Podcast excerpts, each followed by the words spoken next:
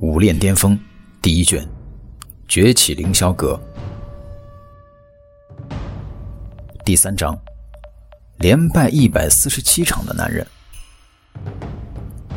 凌霄阁弟子内斗，每年死掉的人也有不少，但是周定军望着眼前这个勇往直前、毫不退缩的师兄，心中也不禁微微有些惊动。一身之处，周定军自负做不到这种程度，恐怕察觉不敌便会认输了。留得青山在，不怕没柴烧吗？这是处世之道。而不撞南墙不回头，这也是一种坚持。眼见杨开身形狼狈，可眼中战意越来越强。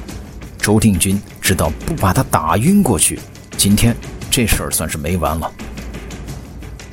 一念至此，周定军挥手一掌刀砍在冲过来的杨开的胫骨上，杨开凶猛的气势顿时一散，双眼失神，浑身软绵绵的倒了下去。见到此景，十数丈外一棵大树树冠上站着的人掏出一本小册子，随手翻开一页，上书：“失恋弟子杨开。”对战普通弟子周定军，周定军胜。这站在树冠上的人身子婀娜，显然是个女子，只不过黑纱蒙面，叫人看不清真容。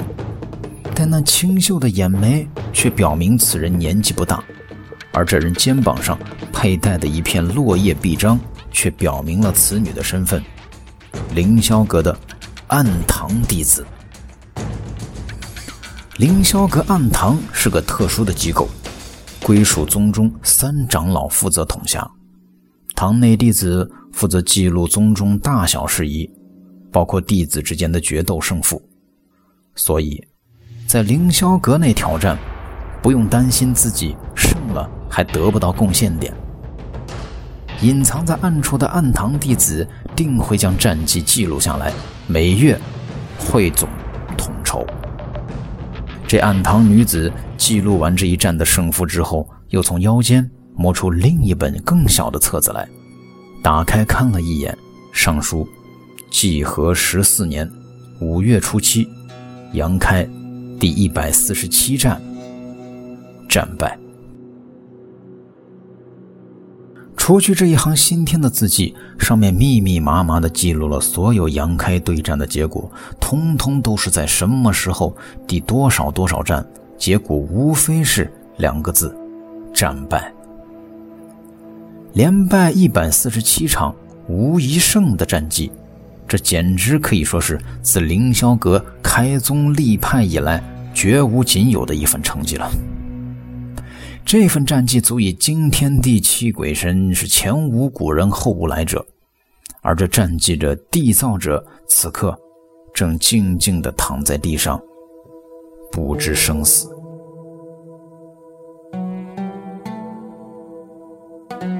杨开从未去挑战过别人，这一百四十七场全是别人来挑战他的，也就是说，每五天必须迎战一次。被挑战一次，这种日子已经持续了两年多了。望着底下的杨开，夏宁上秀眉紧皱，他有些不明白杨开为何会坚持到这种程度。已经被贬为凌霄阁的试炼弟子了，连自己的生存温饱都成问题，他为何还留在凌霄阁？如果离开这里，他的生活……肯定会好上许多。这个身形单薄的少年心中到底有着怎样的一份执着，让他能够连败一百四十七场，也依然毫不气馁？或许这是男人的愚蠢。注意到杨开，也是偶然的巧合。夏宁上身为暗堂弟子，被安排负责监察这一片区域。杨开每一次被挑战，每一次被打晕，他都看在眼中。一次两次还没什么，次数多了，夏宁上便开始注意起这个只有淬体三层的少年了。他很想知道，以他的毅力，到底会坚持到什么时候才离开凌霄阁？这样的资质，这样的修炼速度，根本不适合留在这个江湖。普通人的世界，才是他的归宿。底下已经曲尽人散了，只剩下杨开一人昏倒在地。人来人往，时间流逝。夏宁上身形一晃，已经悄然消失在书馆之上了。当杨开再次醒来的时候，已经是日上三竿，浑身上下没有一处是不疼痛的。步伐蹒跚起身，杨开左右看了一眼，发现自己所处的地方，竟然已经不是昏倒时候的位置了，而是在附近一棵大树的阴凉底下。这可真是奇怪了。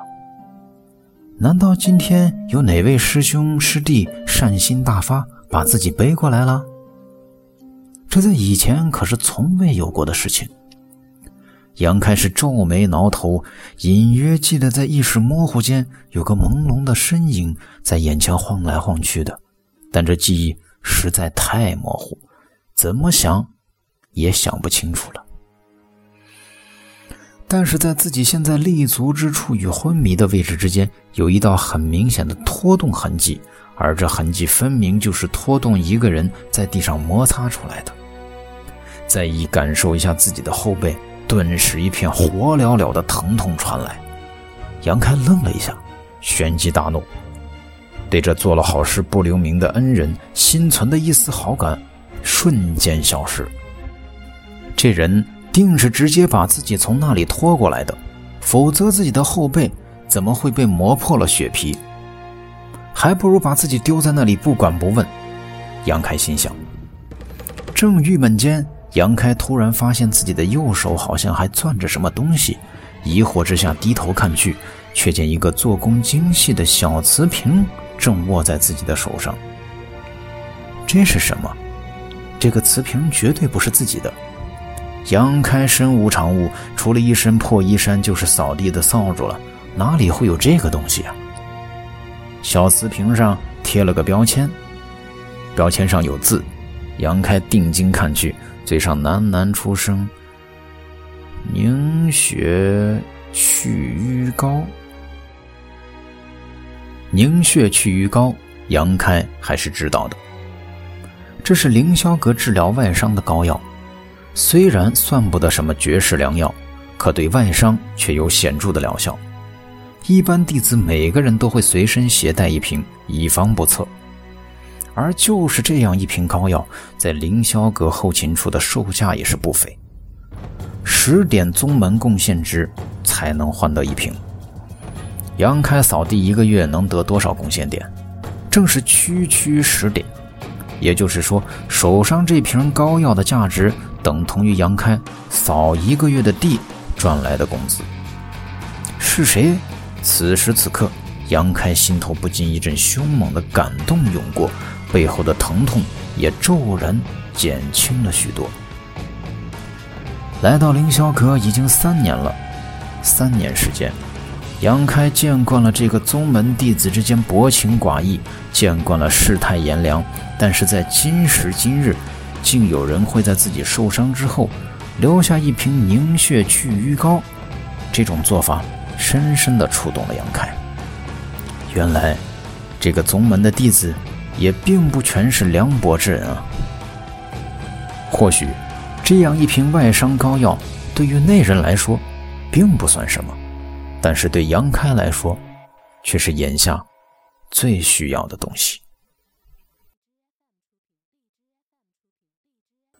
有一句话叫“滴水之恩，没齿难忘”，他日腾达，必将涌泉报之。杨开一边感动，一边使劲回想着那身影，却是越来越模糊，反倒是一缕淡淡的清香萦绕在鼻尖，久久不能散去。这药原来是香的，杨开顿时长了见识。平复了下心情，整了整衣衫，郑重地将这一瓶凝血祛瘀膏塞进怀里。杨开提着手上的扫把，继续自己扫地的工作去了。里里外外都扫过，一直忙活到了晌午时分，今日的工作才算完结。拖着疲惫饥饿的身躯，杨开回到了自己的小屋。早上打了一架的伤势还没处理，杨开虽然饥饿，却也只能忍着，先处理伤势再说吧。